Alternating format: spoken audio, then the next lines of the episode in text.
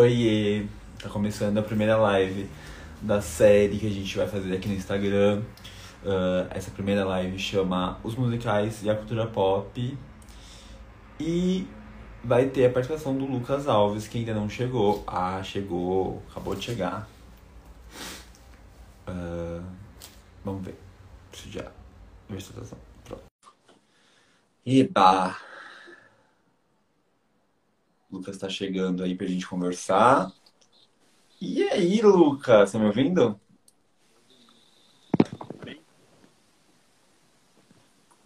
Tá me ouvindo? Eu não tô te ouvindo. E agora? Agora eu tô. Tá bom. Olá. E aí, tudo bem? Tô bem, e você? Também. Pra quem não conhece o Lucas, o Lucas tem 25 anos. 25, né? Eu acertei agora. Uhum. Ele é formado em rádio e TV pela Metodista, lá no ABC, aqui no ABC quase. E ele faz parte do Mundo dos Musicais, que é um site sobre Broadway e musicais do mundo todo, principalmente aqui do Brasil, tá certo? É isso aí. E aí eu chamei o Lucas hoje pra gente conversar sobre musicais e como musicais impactam a cultura pop. Uh, eu não, não conheço muito de musical quanto o Lucas, eu gosto bastante, mas eu gosto muito mais de cinema musical do que teatro, assim. Acho mais acessível para você conhecer, né? Uh, como que você começou a curtir musical, Lucas? Como foi o processo? Foi que nem você, pelo cinema musical. Os filmes musicais, aqueles lançados na na época que eu era adolescente, High School Musical, o Hairspray. E aí me apaixonei, só que aí, aí eu descobri que existia, né, esses filmes, pelo menos o Hairspray existia a versão no palco. E aí eu fui atrás disso, inclusive estava tendo uma montagem aqui no Brasil, na época. Eu só lembro. que os ingressos caríssimos, eu falei, não, não, não tá muito longe da minha realidade. E aí, em 2014, dia 14 de janeiro de 2014, eu tava na Paulista e eu encontrei um amigo meu que ele estuda teatro musical. E ele falou, amigo, quer assistir um musical comigo de graça? Aí eu falei, vamos. Aí ele me levou para ver o Homem de la Mancha, que tava em cartaz no SESI, lá na Paulista. Era de graça. Onde eu trabalhava. e você não viu, né? Não vi, não cheguei a ver. Nossa, eu lembro de começar a chorar. Quando a orquestra começou a tocar, eu comecei a chorar. E encantado com aquilo, não consegui acreditar que aquilo era ao vivo. Eu pensei que era playback, porque não era possível aquilo tudo ali ao vivo na minha frente. E aí eu voltei mais 15 vezes no Homem da La Mancha e. E é isso. É, o, o único que eu assisti lá na Fiesp foi a Madrinha Embriagada. E eu fiquei muito chateado porque a Estela Miranda, ela era a protagonista, né? Só que o dia que eu tava foi Understood. E aí ela não tava lá. Foi bem decepcionante, mas tudo bem. Mas a Understood deve ter arrasado também. Ah, é- com certeza, com certeza, com certeza. Bom, é, a gente vai falar sobre musical e cultura pop. Uhum. Então, minha primeira pergunta para você é a seguinte: Ah, a cultura pop, a Broadway ela sempre fez parte da cultura pop, né? A gente, ela, ela sempre entregou ícones e símbolos para a cultura pop se apropriar, como por exemplo Wicked, é, Sally Bowles, várias, vários ícones da Broadway foram para o mainstream e acabaram vivendo na, na- no imaginário de pessoas que talvez não conheçam tanto a Broadway. Só que nos últimos anos a gente percebeu que teve um- uma coisa meio que ao contrário, assim. A Broadway começou a, a emprestar símbolos da cultura pop e começou a adaptar elas para o musical. A gente tem o exemplo de Meninas Malvadas, que é um estouro do, do mainstream. A gente tem Shrek, a gente tem Homem-Aranha. Ah, isso é uma fase ou isso é um fenômeno permanente? A partir de agora, a Broadway vai produzir conteúdos emprestados da cultura pop como uma forma de metalinguagem, assim. Opa.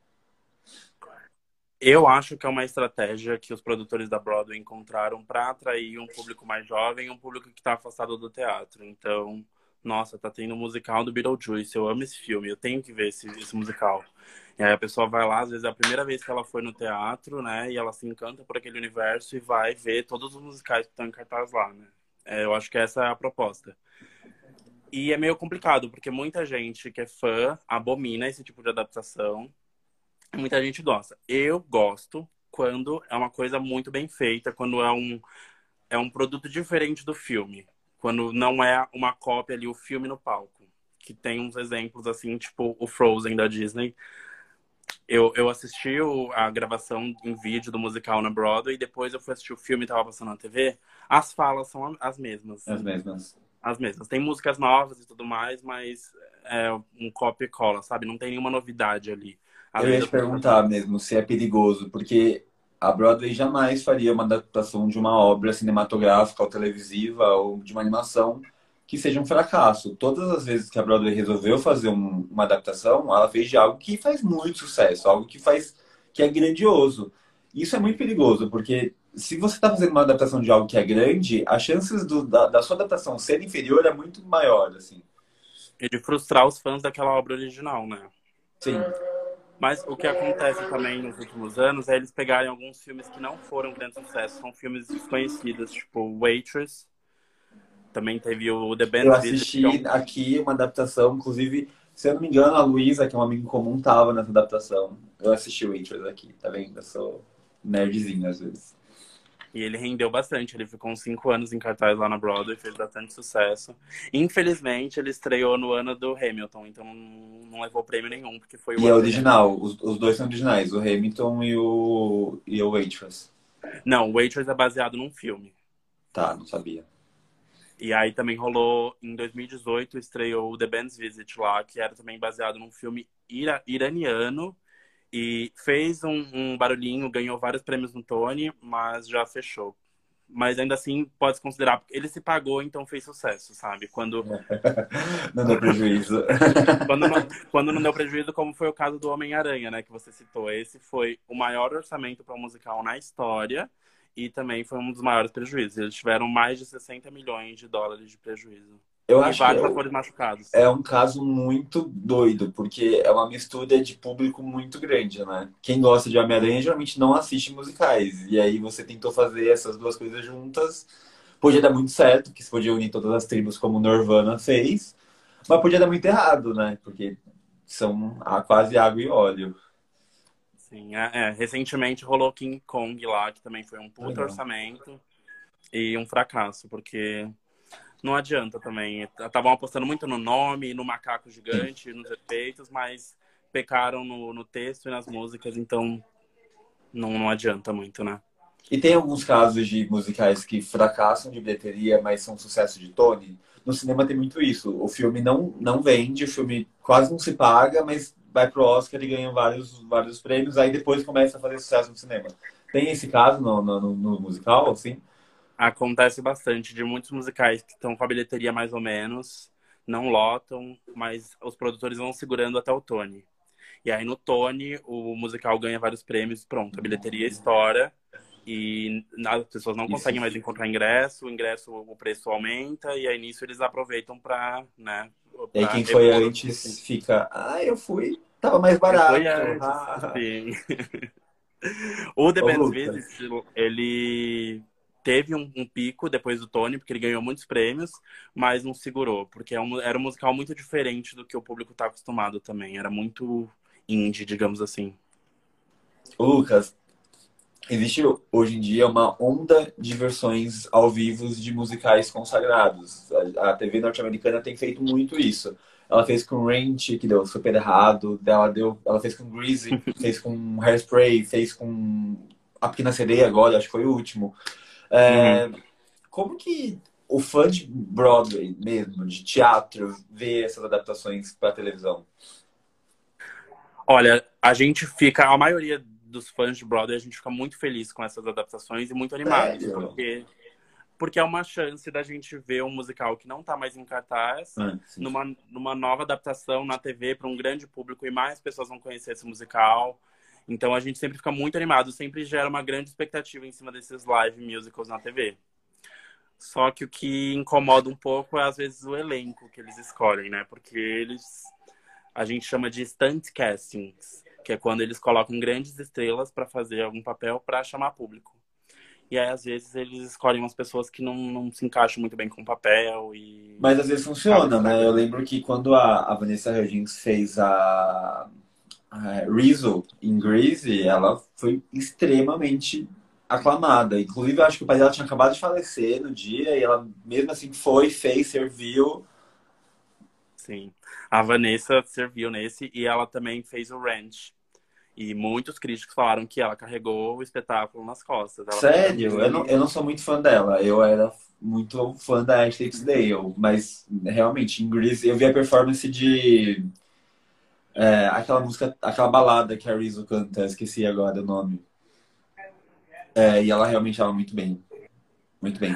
É. No, no Grease também, a Carly Rae Jepsen também estava no elenco. Ela também foi bastante aclamada. Só que a queridinha quando... dos gays. Só que quando ela foi fazer um musical ao vivo, não, não funcionou Não muito bem.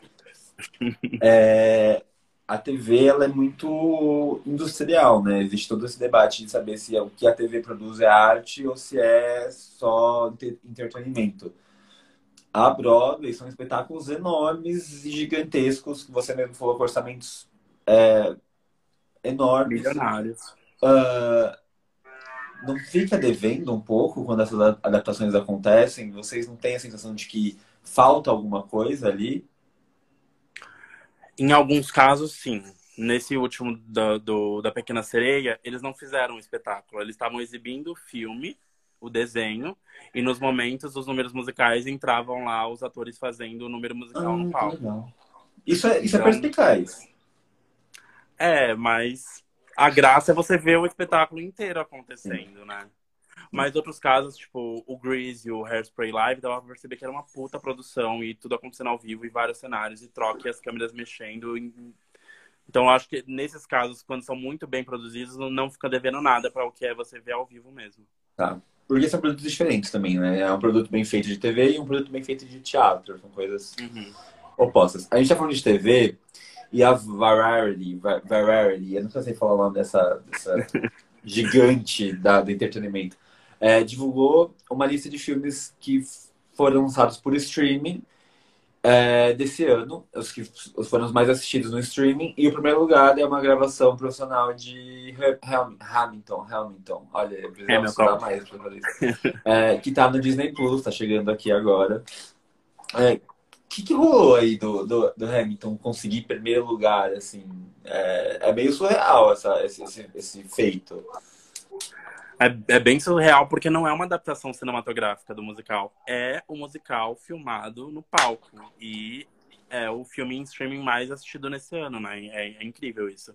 Só que para quem já acompanha, o Hamilton não se surpreende tanto porque ele é um fenômeno, um fenômeno desde que ele estreou, né? Ele abriu em agosto de 2015 lá na Broadway. E desde então eu acompanho a bilheteria toda semana. Ele sempre tá acima de 100% da bilheteria que ele pode dar. Então ele vendeu mais do que a capacidade do teatro e o ingresso mais caro do que o, o que eles vendem mesmo. Para você ter uma ideia, tem os sites de revenda de ingressos. As pessoas compram ingresso. Mas não, mas e peraí, deixa eu entender uma coisa. Ele vendeu acima de 100%. Essas pessoas sentam aonde? Elas sentam no chão? Elas esperam alguém não ir para poder... Como que rola isso? Então, esse caso é quando eles vendem ingressos para pessoas assistirem em pé no fundo da plateia.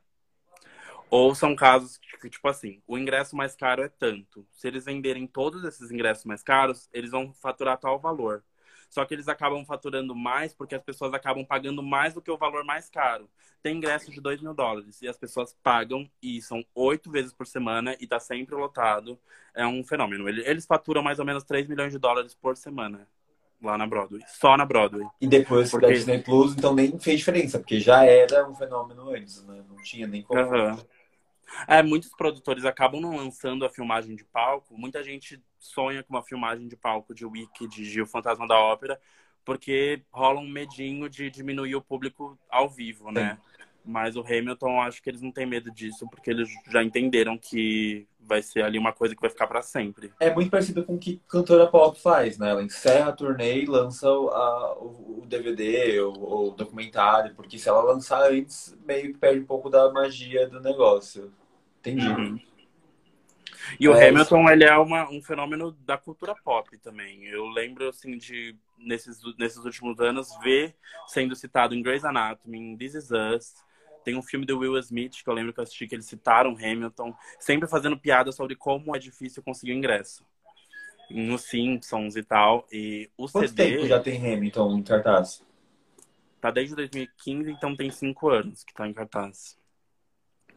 E aí, desde então, o CD da trilha original é sete vezes platina, então vendeu mais de 7 milhões de cópias. Tem várias músicas que também são platinadas, então o single da música vendeu mais de um milhão de cópias. E eles têm uma mixtape que eles convidaram vários artistas para regravarem algumas músicas. Ah, eu aí, aí tem a Alicia Keys, a Kelly Clarkson, Usher, a Regina Spektor, tem a Cia. E esse CD da, da mixtape debutou em primeiro lugar na Billboard. É, realmente é um fenômeno. E você acha que é, você falou que alguns produtores têm medo de lançarem uma gravação profissional com medo de perder.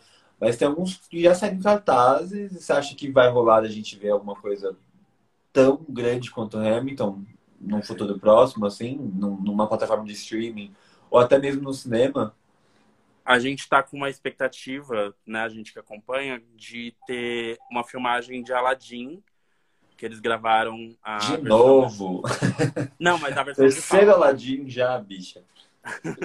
Não, mas eles gravaram a versão de palco do Aladdin na, em Londres. E aí a gente tá esperando que o Disney Plus vai colocar lá no ar. Mas, realmente, o, o, o Aladdin no palco é um exemplo de filme que eles adaptam e é a mesma coisa do filme. Não tem nada Mesma de novo ali. Geralmente a Disney faz isso, porque quem vai assistir gosta muito da história e quer rever ela de uma outra forma. Quer ver a mesma coisa, né?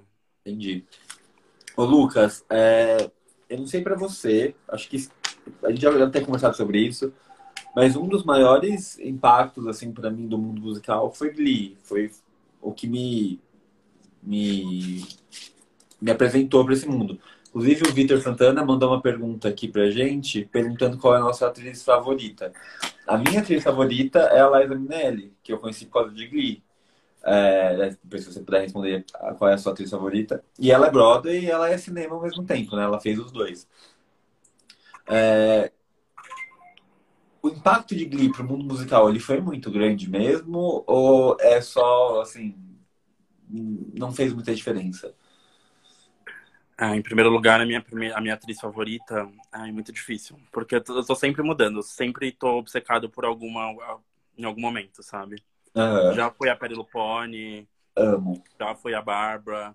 No amo. momento, eu tô acompanhando muito uma que é novata, digamos assim, que ela era a Cade no, no Mean Girls. Hum, é que Erika. ali tá, serviu. Amo. Mas então, sobre Glee. Eu acho que teve um impacto enorme de apresentar esse mundo para uma geração mais nova, que estava afastada do teatro. Então, foi uma forma de apresentar mesmo para a galera mais nova e para elas irem para o teatro e para os produtores darem uma renovada no tipo de história que eles estavam contando lá na Broadway. Então, começou a rolar um investimento de histórias mais jovens mesmo, para esse público se identificar mais e lotar o teatro. E deu para ver também que os atores, né, que saíram de Glee viraram grandes estrelas também, al- alguns, né? E Alguns vieram como e outros foram exportados, né? Exato. Então, tipo, eles colocam muitos atores que fizeram Glee ali como stunt casting, mas é um stunt casting que vai funcionar porque a Sim. pessoa é talentosa, né? Ela já, Sim. já provou que ela, né? E aí, alguns exemplos que eu separei aqui de atores de Glee Isso. que fizeram sucesso lá. A Jenna Ushkovitz, que era a Tina, ela fez a Dawn no Waitress. O Darren Criss fez uma temporada pequena como Hedwig. O Alex, a Alex Newell, ele, ela, ele arrasou muito no Once on This Island. A Amber Riley foi no, fez em Londres o Dream Girls, que Eu não sabia disso. a galera fala que ela era aplaudida antes de acabar a música. E todo Não, mundo é, e, e tem um número muito bom dela em Glee de Dreamgirls, né? É o And I'm Telling You I'm Not Going. Era nessa música que ela era aplaudida em pé e tinha noite. outro também, que ela, eu acho que é- era Dreamgirls, eu não sei, posso estar falando errado, mas eles realmente montaram Dreamgirls no palco, num- numa, numa performance meio fantasia, assim. É Dreamgirls? Isso ou eu tô falando besteira? Ah, eu, eu não vi Glee inteira, então posso. Ah, é, ela não tô é lembrando mais dessa. pro meio, assim, não é muito no começo, não. Mas é uma performance muito legal, assim, tá todo mundo ca- ca- caracte- caracterizado E aí meio que fazem uma montagem literal do que é Dream Girl. Só que é uma coisa meio fantasia, assim, na cabeça deles. Não rolou de verdade. E aí também tem o, o, o Jonathan Groff, que, que já era da Broadway, continua e qualquer coisa que ele faz vai lotar de gente lá para ver ele. Ele, inclusive, estava no elenco original do Hamilton. E mais recentemente, a Lindsay Pierce, que ela participou da primeira temporada do Glee Project. Ela. Oh, o Victor Vaz mandou aqui que é de Dream Girl, sim, ou essa cena. Eu não, eu não lembro o nome da música. Arrasou.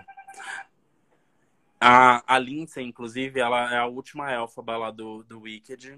Ela estreou e na semana seguinte começou a pandemia. Então ela sentiu só um gostinho tadinha. Era, tadinha. e a Lia Michelle, né? Ela não. Todo mundo espera muito ela fazer Broadway, mas nunca rolou desde então. A, a, a montagem de Spring Awakening que ela fez não era na Broadway. Era, mas foi antes de Glee que a, a Jenna e o Jonathan Groff também estavam nessa mesma montagem, né? Aham. Uhum.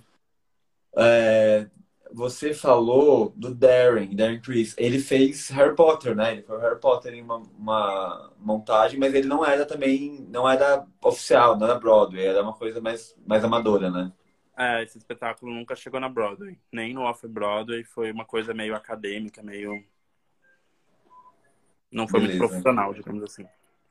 Ô, Lucas, uma pergunta que eu queria te fazer é o seguinte. Nos últimos anos, a cultura pop brasileira ela se consolidou muito. Ela sempre existiu, né? Mas no, nos últimos anos ela meio que criou uma forma mais tangível. E aí eu percebi que o teatro musical brasileiro ele veio criando umas adaptações de biografia de ícones nacionais, como teve a Hebe, Elis Regina, enfim, tem, tem, estão surgindo aí. Uhum. É, a gente está fortalecendo nossa identidade como é, produtor de arte, como criador de arte, e a gente está se afastando um pouco mais dessa necessidade de exportar, importar coisas internacionais, de trazer conteúdos é, da Broadway ou do teatro britânico. A gente está ficando mais independente nesse sentido? Sim, mas a gente ainda está caminhando meio lentamente, digamos assim. Uh, o nosso teatro musical teve muitas fases, assim como o americano, de, do, do, do, do que tá, é produzido no momento, né? A gente começou lá nos anos 20, rolando o teatro de revista. Aí depois veio a Bibi Ferreira em 62, com o primeiro musical da Broadway aqui, que foi o My Fair Lady. E aí ela foi, foi trazendo vários depois. Ela fez o Hello Dolly, o Homem Hello. da Mancha. É, rolou a Cláudia Raia nos anos 80. E aí, em 2001, a gente começou essa nova era do teatro musical aqui, com a reinauguração do teatro, era o Teatro Paramount antigamente, depois virou Teatro Abril e atualmente é Teatro Renault. E aí lá, foi em 2001, lá naquele teatro, que meio que a gente voltou a, a produzir, e hoje em dia a gente é a terceira maior é, produtora de teatro musical. O Brasil é o terceiro maior produtor de teatro musical no mundo. A gente só tá atrás do West End, em Londres, e de Nova York, né? E, enfim, a gente teve várias fases também depois de 2001. Teve essa fase dos, dos biográficos, né? Que teve Tim Maia, Elis Regina, Hebe, Mamonas, Cartola, Cazuza, Chacrinha. Tava rolando até Silvio Santos antes da, da, da pandemia. Mas a gente foi vendo aos Alguma coisa a pandemia fez de bom nesse país, né? Interrompeu a montagem sobre o Silvio Santos. Olha, eu assisti, eu gostei, me diverti. Porque eles eu meio tô, eu tô falando isso. Mas quando ele teve a exposição no MIS, eu fui eu achei fantástico também. É uma história muito bonita. Sim, mas nem era tanto pela história dele, é que eles simulavam um programa de auditório e você sentia lá, e toda aquela palhaçada, e tinha uma atriz fazendo a Gretchen, fazendo a dança do bumbum, e aí, tipo, tudo. Quem cresceu nos anos 90 via mais musical, porque era o que a gente via na TV, né? Mas aí, enfim, ao mesmo tempo que estava rolando esse boom dos biográficos, a gente também via algumas produções originais, né? A gente teve o Sete, teve o Vingança, e mais recentemente, a Aventura Entretenimento, que é uma das maiores produtoras aqui no Brasil, começaram a lançar também musicais que eram histórias que não eram originais, mas com músicas de grandes nomes consagrados da música brasileira. Então rolou o Romeu e Julieta com música Romeu e Julieta, que é com a Marisa Monte. Sim. Ah. Rolou Merlin e Arthur com músicas do Raul Seixas. Rolou Meu Destino é Ser Star com Lulu Santos na, na trilha. E também nos últimos anos, umas produtoras mais independentes começaram também a escrever com músicas originais, espetáculos incríveis. Aí eu vou citar aqui quatro. O Lembro Todo Dia de Você, que é um espetáculo sobre uma pessoa com HIV, um espetáculo com essa temática muito importante, necessária. Foi censurado no Rio de Janeiro, mas eles conseguiram também estrear lá. E a gente tem o Vitor Rocha aqui, no, aqui em São Paulo, que é um mineiro, super jovem, ele fez 23 anos esses dias, que ele já escreveu, compôs e colocou no ar aqui em cartaz três musicais. E um deles está virando filme, foi filmar é, O Mágico de Ó, é uma versão de O Mágico de Oz no sertão brasileiro. Foi filmado ano passado. Era para ter estreado nos cinemas aqui no Brasil em julho, mas aí, por causa da pandemia, a gente ainda não sabe quando vai sair. Mas eu acho que a gente vai estar tá caminhando aos poucos e acho que algum dia a gente vai ter tantos musicais originais em cartaz quanto os, os trazidos de fora. É, falando em, em, em, teatro musical brasileiro, na década de 70 a gente tinha uh, espetáculos gigantescos e incríveis que eram comandados por principalmente por homens gays e mulheres transexuais. A gente teve o Discroquettes, que foi uma coisa que até a gente exportou. Liza Minelli era fascinada por eles. A gente teve Divinas Divas, né? A gente perdeu a, a Gene de Castro há pouco tempo. Ela, a Rogéria, faziam espetáculos lindos no, nesse, nessa, no Divinas Divas. Uh, só que o que aconteceu? Teve ditadura militar, que foi uma opressão gigantesca para a classe artística. E a gente também teve o HIV, você né, falou até do, desse, desse musical que fala sobre isso, que criou um preconceito gigantesco em torno da comunidade LGBT. Você acha que se não tivesse acontecido essas duas coisas, o teatro brasileiro ele estaria em uma outra situação e ele seria comandado por artistas queer? Com certeza. É, a gente consegue ver né, a influência do Dizzy Croquettes até hoje aqui no, no, no, nosso teatro musical. Inclusive, né, uma das nossas maiores estrelas, que para algumas pessoas é o maior nome atualmente do teatro musical, que é a Cláudia Raia. Sim. Ela, há cinco anos atrás, ela fez um espetáculo comemorando 30 anos de carreira. E parte da, do espetáculo era uma homenagem ao Lenny Dale, né? Que foi o criador. Eles eram muito amigos, né? Sim, ele inspirou muito ela a, a, continuar com isso. E ela, ela não é só atriz, ela também produz, ela acredita, ela banca, então. Tem um nome isso, é... teatro empresário? Não, tem. Eu, eu vi a Fernanda Montenegro falar esse termo em algumas entrevistas, que é quando você monta e você também atua. Não, não sei. Eu não vou lembrar. Ela falou um termo que é tipo ator empresário, ator produtor, alguma coisa assim. Uma, uma junção de dois termos. A Cláudia Raia é um exemplo, assim. E eu, eu acredito que se não fosse todos esses empecilhos que você citou, essa cena estaria muito mais forte hoje em dia, porque a gente, né, a comunidade LGBT tem mais visibilidade hoje em dia, então essa, esses grupos de teatro estariam enormes hoje em dia, produzindo muito mais e com a identidade do teatro musical brasileiro, né, que eles estavam criando ali, talvez não com o nome de teatro musical, mas um dia iria se encontrar com o que a gente conhece como teatro é, musical. É, porque você acaba trazendo, por mais que eles não, não, não façam adaptações, eles não, não, não contem uma história em si, você acaba trazendo talentos daqueles, daqueles ambientes para um, um lugar mais teatral e mais, né? É, o Lane que você falou, ele não é brasileiro, se eu não me engano, acho que ele era norte-americano. Sim, ele é um talento York, mas... gigantesco. E, tipo, imagina esse cara hoje, produzindo teatro musical no Brasil hoje, sabe? Um cara que era amigo da Liza Minelli, era amigo da Cláudia Raia. Era, ele era muito bom, assim. Eu, eu conheço por estudar, não conheço. É, não vivi na época dele. Mas seria, eu acho que é uma perca enorme, assim, a gente não ter. Não, não, não tivemos a oportunidade de continuar esse legado de uma forma tão brilhante quanto era naquela época. Uhum. Uh, vamos falar do que está vindo aí. O que, que, que, a Broadway está prometendo e o que, que, que, que vai sair da Broadway, o que, que vai para o cinema, o que, que vai para a TV, quais são os próximos passos, o que vai movimentar a cultura pop no quesito de musical agora? Lá na Broadway está um cenário muito difícil, né? Porque as coisas estão voltando, mas o teatro não dá para voltar, né? Não é só como no cinema se resolve da delimitação da, da plateia, é, não, não tem como, não, não é só isso. Os Sim. musicais, para continuarem em cartaz lá, pelo menos, eles têm que se pagar. Toda semana tem um custo para aquele musical sobreviver. Eles têm que fazer aquilo de bilheteria para sobreviver e mais para eles lucrarem. Com 40% da capacidade, não tem como manter nenhum musical em cartaz lá, mesmo os que já foram pagos. Não, não é rentável, né? E também tem todo o problema do que acontece no backstage. Uma atriz tem uma troca de roupa de 5 segundos, são três, quatro camareiras em cima dela. Não tem como não aglomerar, né? São Sim. 200 pessoas no, nos bastidores ali fazendo um, um, espetáculo acontecer. Então tá bem complicado. Tava para estrear um musical é, com músicas da Britney Spears, que eu tava muito ansioso. Nossa, essa Era... é tudo era como se fosse as princesas, né? A Branca de Neve, a Cinderela, mas uma versão feminista. Elas iam se rebelar e, e cantando músicas da Britney.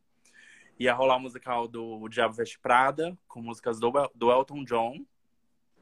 Músicas originais que ele estava escrevendo para o musical. Tudo. E, e, tinha acabado de estrear. Nem, nem chegou a estrear, na verdade. Eles só fizeram previews antes, que são sessões antes da estreia para eles testarem o espetáculo, ver como o público reage e tudo mais, do Six, que é um musical que é, é, é um musical, mas é meio que um show pop. São seis mulheres, como se fosse uma girl band. As músicas são hiper pop, hiper radiofônicas, e elas representam cada uma uma ex-mulher do Henrique VIII, né? Que foi um que legal. Da, da Inglaterra. Gente. E cada uma vai contar a experiência delas com ele. E aí é meio que uma competição para ver quem sofreu mais na mão dele e como elas se empoderaram e enfim. E aí, pro cinema, tem muita coisa vindo aí, muita coisa era para ter estreado já e foi adiada, né? Mas os mais próximos a gente tem o The Prom, que estreia dia 11 de dezembro Agora, na né? Netflix. Né? Tô bem ansioso porque eu, eu, adoro musical. Sofreu muito lá na Broadway, não, não deu bilheteria. E... É porque tem uma temática homoafetiva ou não? Isso não afeta na Broadway? Eu acho que não. Eu acho que foi mais por ser uma, era uma coisa original, não era, não era uma grande produção, não tinha um, um grande nome ali no elenco para chamar também. Mas eu acho que vai dar muito certo na, na Netflix, né? Que é com direção do Ryan Murphy. Do Ryan Murphy, gigante. E no elenco tem a Nicole Kidman, a Meryl Streep, a Kerry Washington. Não, e... só tem gente enorme, não tem, tipo. É, é absurdo. O Ryan Murphy se superou dessa vez. E é... aí, pro... Desculpa, certo. Eu separei aqui uma listinha dos próximos lançamentos. Eba! Vamos lá. É, dia 26 de fevereiro do ano que vem tem a estreia de Everybody's Talking About Jamie, que aqui no Brasil ficou com o nome de Todos Estão Falando Sobre Jamie. Vai ter um filme sobre isso? Ah, vai, eu vi o trailer. Eu, eu, eu, tô muito, eu fiquei muito triste, porque eu ia para Londres esse ano e eu, era um dos meus planos é assistir, porque é, uma, é, é teatro britânico isso, né? Sim, esse é o original lá do, de Londres. Eu queria muito assistir. Muito, muito, muito. Esse, muito. esse é incrível, ele é baseado numa história real de um garoto chamado Jamie que, com 16 anos, ele queria ir para o baile de formatura como drag queen. E, aí, e várias drags do RuPaul participaram, né? Inclusive, eu achei que Michelle Sage fez, fez parte do elenco ou eu tô falando besteira? Ela fez por um tempinho, inclusive eu tenho uma amiga mora em Londres e ela foi assistir com a Michelle. Eu falei, ah, pega um autógrafo dela pra mim. Aí eu tenho aqui o programa Ai, do musical. Que tudo! Autografado pela Michelle Visage aqui. E ela canta muito bem. Quando ela veio no Work the World aqui no Brasil, ela cantou Besame Mucho super bem, assim. Ela. Aqui ela no programa. Perfeita, rainha dos gays. é, esse estreia então em fevereiro nos cinemas. É incrível, as músicas são muito pra cima, tem um solo da mãe, a, é a mãe que tá lá vendo o filho gay sofrendo homofobia e tal, um solo lindo. Acho que todo mundo vai amar esse filme. Ia estrear em julho esse ano, mas foi adiado por causa da pandemia, o In the Heights, que é o primeiro musical que o Lin-Manuel escreveu. Aqui no Brasil o nome ficou Em um Bairro de Nova York. Eu, é, eu lembro dessa polêmica. Inclusive, eu acho que o protagonista ou um dos atores é o que fez com a Gaga Nasce uma Estrela, né? Aham. Uhum. E ele fez Hamilton também, é um queridinho do Lin. Esse filme é, é, Esse musical é a história de um bairro de latinos em Nova York. Pelo menos vão ser latinos dessa vez, não vai ser igual a West Side Story que. Sim. E também foi adiado o remake de West Side Story, né? Que ia estrear agora em dezembro e foi adiado para dezembro de 2021. E aí tem alguns que estão em produção, que tá rolando filmagem, ou tá para filmar, que são o Dear Evan Hansen, que eles estão terminando de filmar já, que o Ben Platt vai voltar para fazer o personagem que ele, ele faz na, na, na, peça e ele faz no filme. Sim. Que tá rolando uma polêmica, porque né, passaram alguns anos, ele já não, não é um nenhum é garotinho para fazer tá um. produzindo isso. Bem flat. E, a, e adultos fazendo adolescente tem cara de ser o Ryan Murphy que tá produzindo isso. Não, o Ryan não tá envolvido nesse. Mas aí tem também a, a Amy Adams e a Julianne Moore nesse, no elenco desse. E Nossa, promete. Gigante.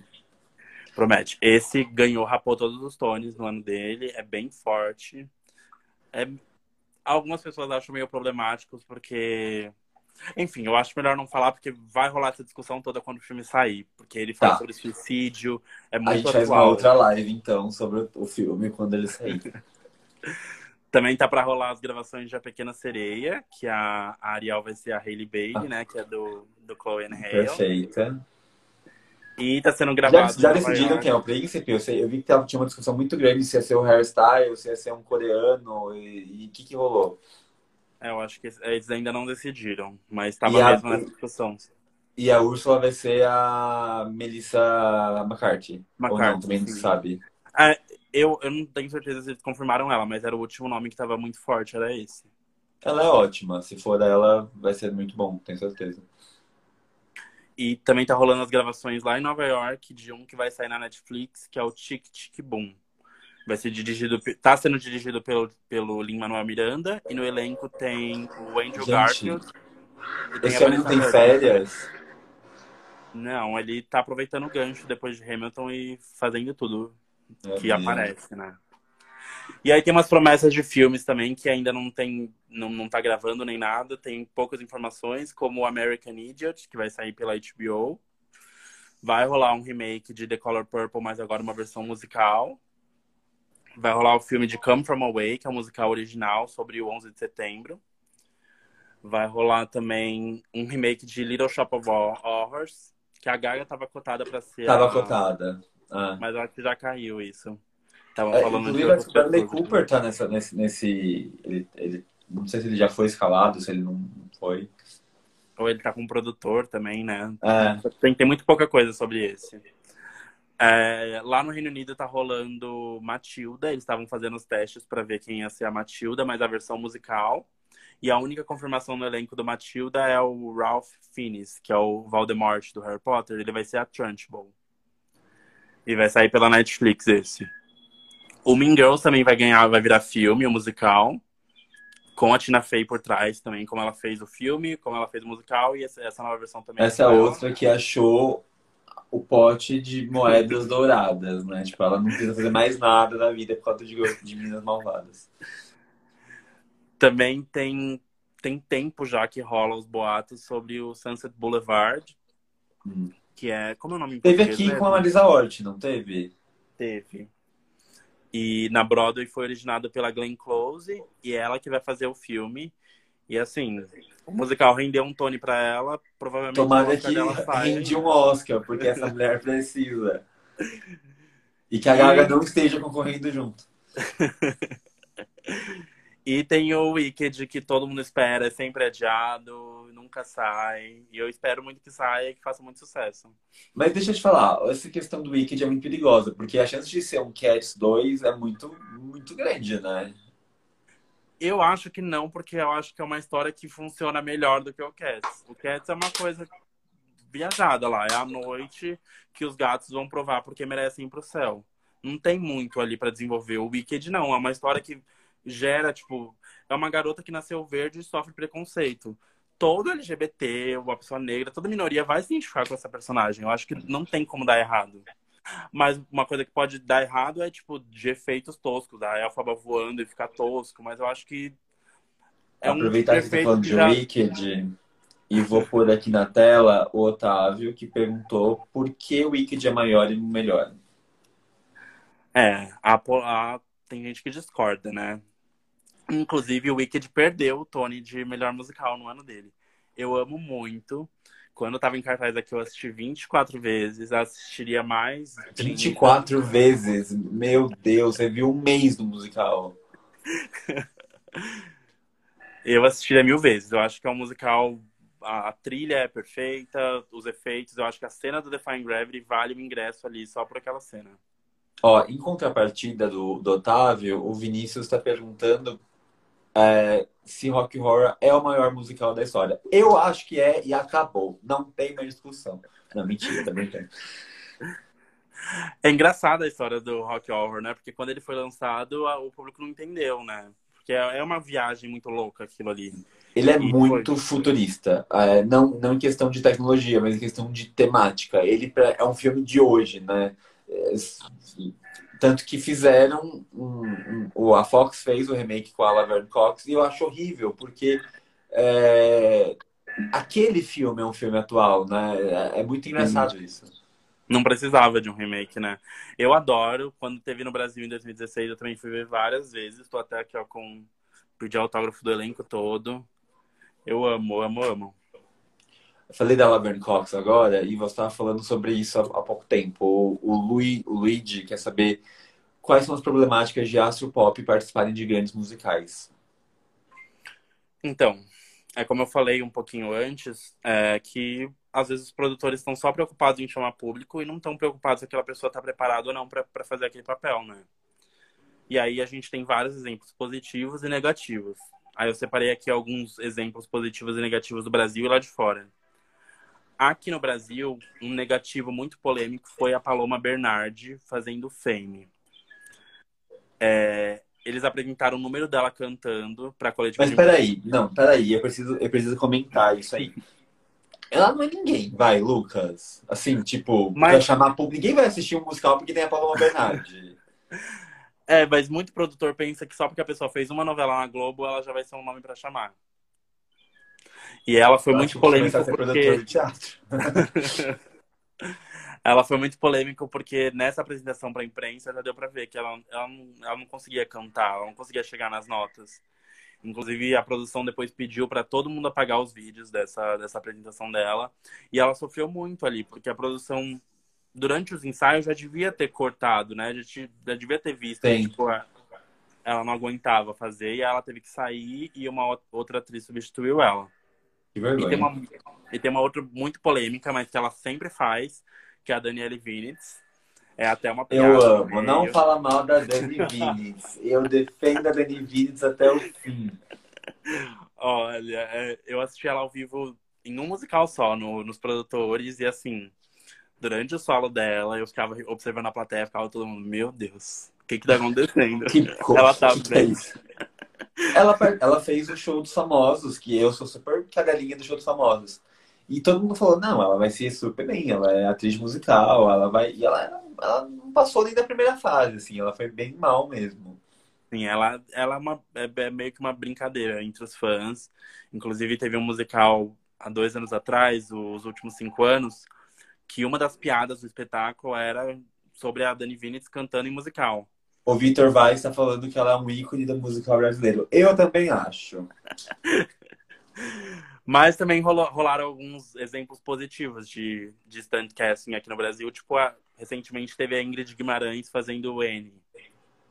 Ela não era a melhor cantora, ela dava um jeitinho lá, inclusive dava pra perceber que ela estava tendo dificuldade e tal, não era perfeita, mas ela entregava muito na parte da comédia, que é o que a personagem precisava e que ela é especialista nisso. Então, sabe, foi um exemplo positivo. E a técnica vocal do, do, do teatro não é pop, né? Você não canta como se você fosse não. um cantor. Tem todo um trabalho de peito, de, de belting. Eu não sei muito bem quais são os termos técnicos para isso, mas eu sei que não é, não é só chegar lá e cantar como faz, sei lá, muitos artistas. Não quero falar o nome de ninguém para não ser polêmico.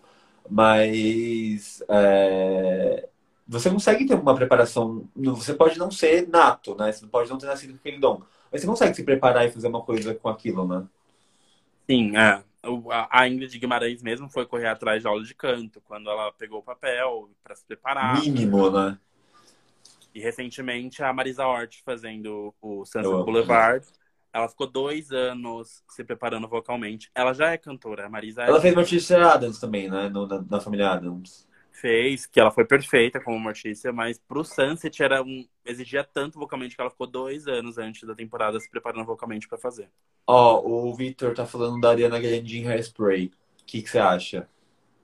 Ela, para mim, é um exemplo negativo, né? As pessoas criticam muito a Ariana fazendo musical pela dicção dela. Ela não canta todas as palavras, ela não finaliza todas as é palavras. É isso, é isso que eu ia falar, que no, na, quando você, você canta é diferente, é uma técnica diferente, e aí não dá pra você pegar uma pessoa pop e trazer pro musical achando que é a mesma coisa e não fazer trabalho nenhum em cima dela. Uhum. E no musical a gente precisa ouvir todas as palavras, porque Sim, é uma história. história. Sim, aí esse é um problema que a Ariana Grande, né, as pessoas reclamam dela fazendo musical. A Carly Rae, como eu citei no Cinderela, ela fez na Broadway por um tempo, ela canta, dá, dá, um jeito ali, tipo, no pop a gente até engole, mas só que ali ao vivo, segurando um show de duas horas e meia, ela não aguentava. Não, não foi bom, sabe? Teve Rick Ô, Martin em Evita. Rick Martin. Ele fez o que em Evita? Ele fez o Peron? Eu acho que foi o Peron que ele fez e não foi bem. E tem vários outros exemplos. A Mel B em Ranch não foi legal. O Cold Simpson em Anastácia. E recentemente colocaram um, um, que ele era famoso no Vine, aquele aplicativo para fazer Mean Girls, e não rolou. Aquela youtuber Miranda Sings para fazer Waitress fez sucesso porque ela tem muitos fãs, mas a Miranda Sings é uma que tem um personagem meio zoado, não é? Que ela faz umas maquiagens exageradas. É, uhum. é isso eu tô, tô, Sim, que teve uma série da Netflix com ela sobre, sobre essa história mesmo dela se maquiar. Ó, e... Boa pergunta do Vitor. E a Camila Cabello em Cinderela? O que vocês acham? Eu odeio a Camila Cabello. Eu acho ela extremamente superestimada. Eu acho ela extremamente chata. Eu não gosto dela. O que, que você acha? Vai ter a Idina Menzel nesse filme, né? O que por, por, mim vai salvar. A Idina vai ser a madrasta, né? Eu não sei o que esperar desse Cinderela. Eu acho que a gente não precisava de mais um Cinderela. Vai rolar um Cinderela novo na Broadway também, do Andrew Lloyd Webber. Ninguém tá entendendo por quê. Não sei o que esperar desse filme, não sei o que esperar da... Inclusive, eu nem lembrei dele na lista dos próximos lançamentos, né? E ele sai em fevereiro do ano que vem já. Então, nem tô ligando Lucas, também pra Camila Cabelo. O Fabrício quer saber qual é os nossos musicais favoritos. O meu musical favorito, eu tenho dois, que é assim, é, um é extremamente clichê, que é o rock horror, mas eu acho genial, amo muito. Ele consegue ser perfeito no politicamente correto e incorreto ao mesmo tempo. Eu acho ele muito, muito inteligente mesmo. Mas o meu favoritão de todos é Cabaré, que eu sou cadelinha da Liza Minnelli. Acho ela uma das atrizes, inclusive, mais, mais subestimadas da história de Hollywood. É, é, o meu favorito de todos os tempos é Cabaré. O meu muda também, assim como as atrizes. A cada momento eu tô obcecado por um. Mas eu acho que, sei lá, um top 3 é Les Miserables. Óbvio. Com a bateria. Lemis, uh, eu amo Miss Saigon. E... e aqui foi a Ruge que fez, né? A mocinha da Ruge. Foi Ali Martins. Queria muito ter visto esse, esse eu perdi. E não sei. Me veio na cabeça agora o Billy Elliot, porque eu lembro da primeira vez que eu assisti Bom, aqui no Brasil, foi muito emocionante. Ó, nosso tempo tá acabando, tem mais duas aqui pra gente terminar. Não, mas, mas é, entendo pouco de musicais. Tá, o que. Isso a gente já respondeu. É, qual é o musical mais importante da última década? Aí vou deixar pra você responder essa, porque eu não faço a mínima ideia. É, com certeza Hamilton. É, Além do, do impacto né, na cultura pop, é, rapou o Tony, ele foi indicado a 16 prêmios e levou 11 deles. Não é o musical mais premiado da história no Tony, faltou um para ele empatar com o, os produtores, que levou 12 Tonys na época. O Lin-Manuel virou um grande ícone, ele é um dos atores mais bem pagos de Hollywood hoje em dia, por causa disso. Ele é o compositor oficial de todos os próximos filmes da Disney, ele que vai compor, ele compôs Moana, as músicas. Moana, a trilha sonora é perfeita. Então, é, com certeza Hamilton. E dá para ver que muita coisa depois de Hamilton foi incorporada em, em, musicais novos. Por exemplo, alguns sempre tem um, um, número de rap. Tipo, no Mean Girls tem uma música que é de rap. É, a gente acredita que é por causa do Hamilton, sabe? Do tipo, Hamilton. Não Ó, é a Illuminati tá dizendo que nós somos perfeitos. Obrigado. Obrigado. Querido da sua parte exaltar a minha perfeição. A última pergunta. Uh, a questão dos musicais baseados em filmes me lembrou fenômeno, fenômenos de musicais de jukebox. O que seria um musical de jukebox? Eu não conheço esse termo. Um musical de jukebox é um musical que ele pega músicas que já existem. Por exemplo, Mamma Mia pegou músicas do ABBA. Rolou tá. muito isso. Aqui no Brasil rola muito também de... Né, por exemplo, aqueles que a gente deu lá, o Romeo e Julieta, o som da, da Marisa Monte, é um jukebox. Sim, foi um fenômeno. Eu acho que são eras, né? Tem épocas Sim. e épocas e a gente vai ver um monte daquele estilo, depois um monte de outro estilo. Tá. Lucas, eu amei conversar com você. Acho que a gente falou muito, né? Foi um papo super produtivo. É... Vou contar com você sempre que for criar conteúdo de musical, vou te chamar. Você sabe que você é a referência nisso para mim. Uh, e eu queria agradecer de você ter iniciado essa série comigo, de ser um amigo, de ser alguém que eu admiro, um criador de conteúdo incrível, que eu sei que você se dedica ao máximo às coisas que você faz, e eu queria pessoas assim para fazer essa série comigo. Uh, e para quem assistiu, muito obrigado. Não parem de assistir. Tem mais três aí, com outros três monstros que eu sou muito fã. Uh, e é isso. Obrigado pelo convite. Eu fiquei muito honrado pelo convite, por ser o primeiro aqui. Fiquei muito feliz mesmo. Adoro seus, seus conteúdos. Tô sempre compartilhando, dou RT em tudo. Verdade. E... é porque é muito bem feito, porque também dá pra ver Obrigado. que você se dedica, que você corre atrás e entrega, serve. Servindo. Beijo, Lucas. Muito obrigado. Beijo. Gente, muito obrigado por terem assistido. Vocês mantiveram a audiência até o final. Agora vocês estão caindo, seus safados. Mas obrigado. Beijo, gente. Tchau, Lucas. Tchau, tchau.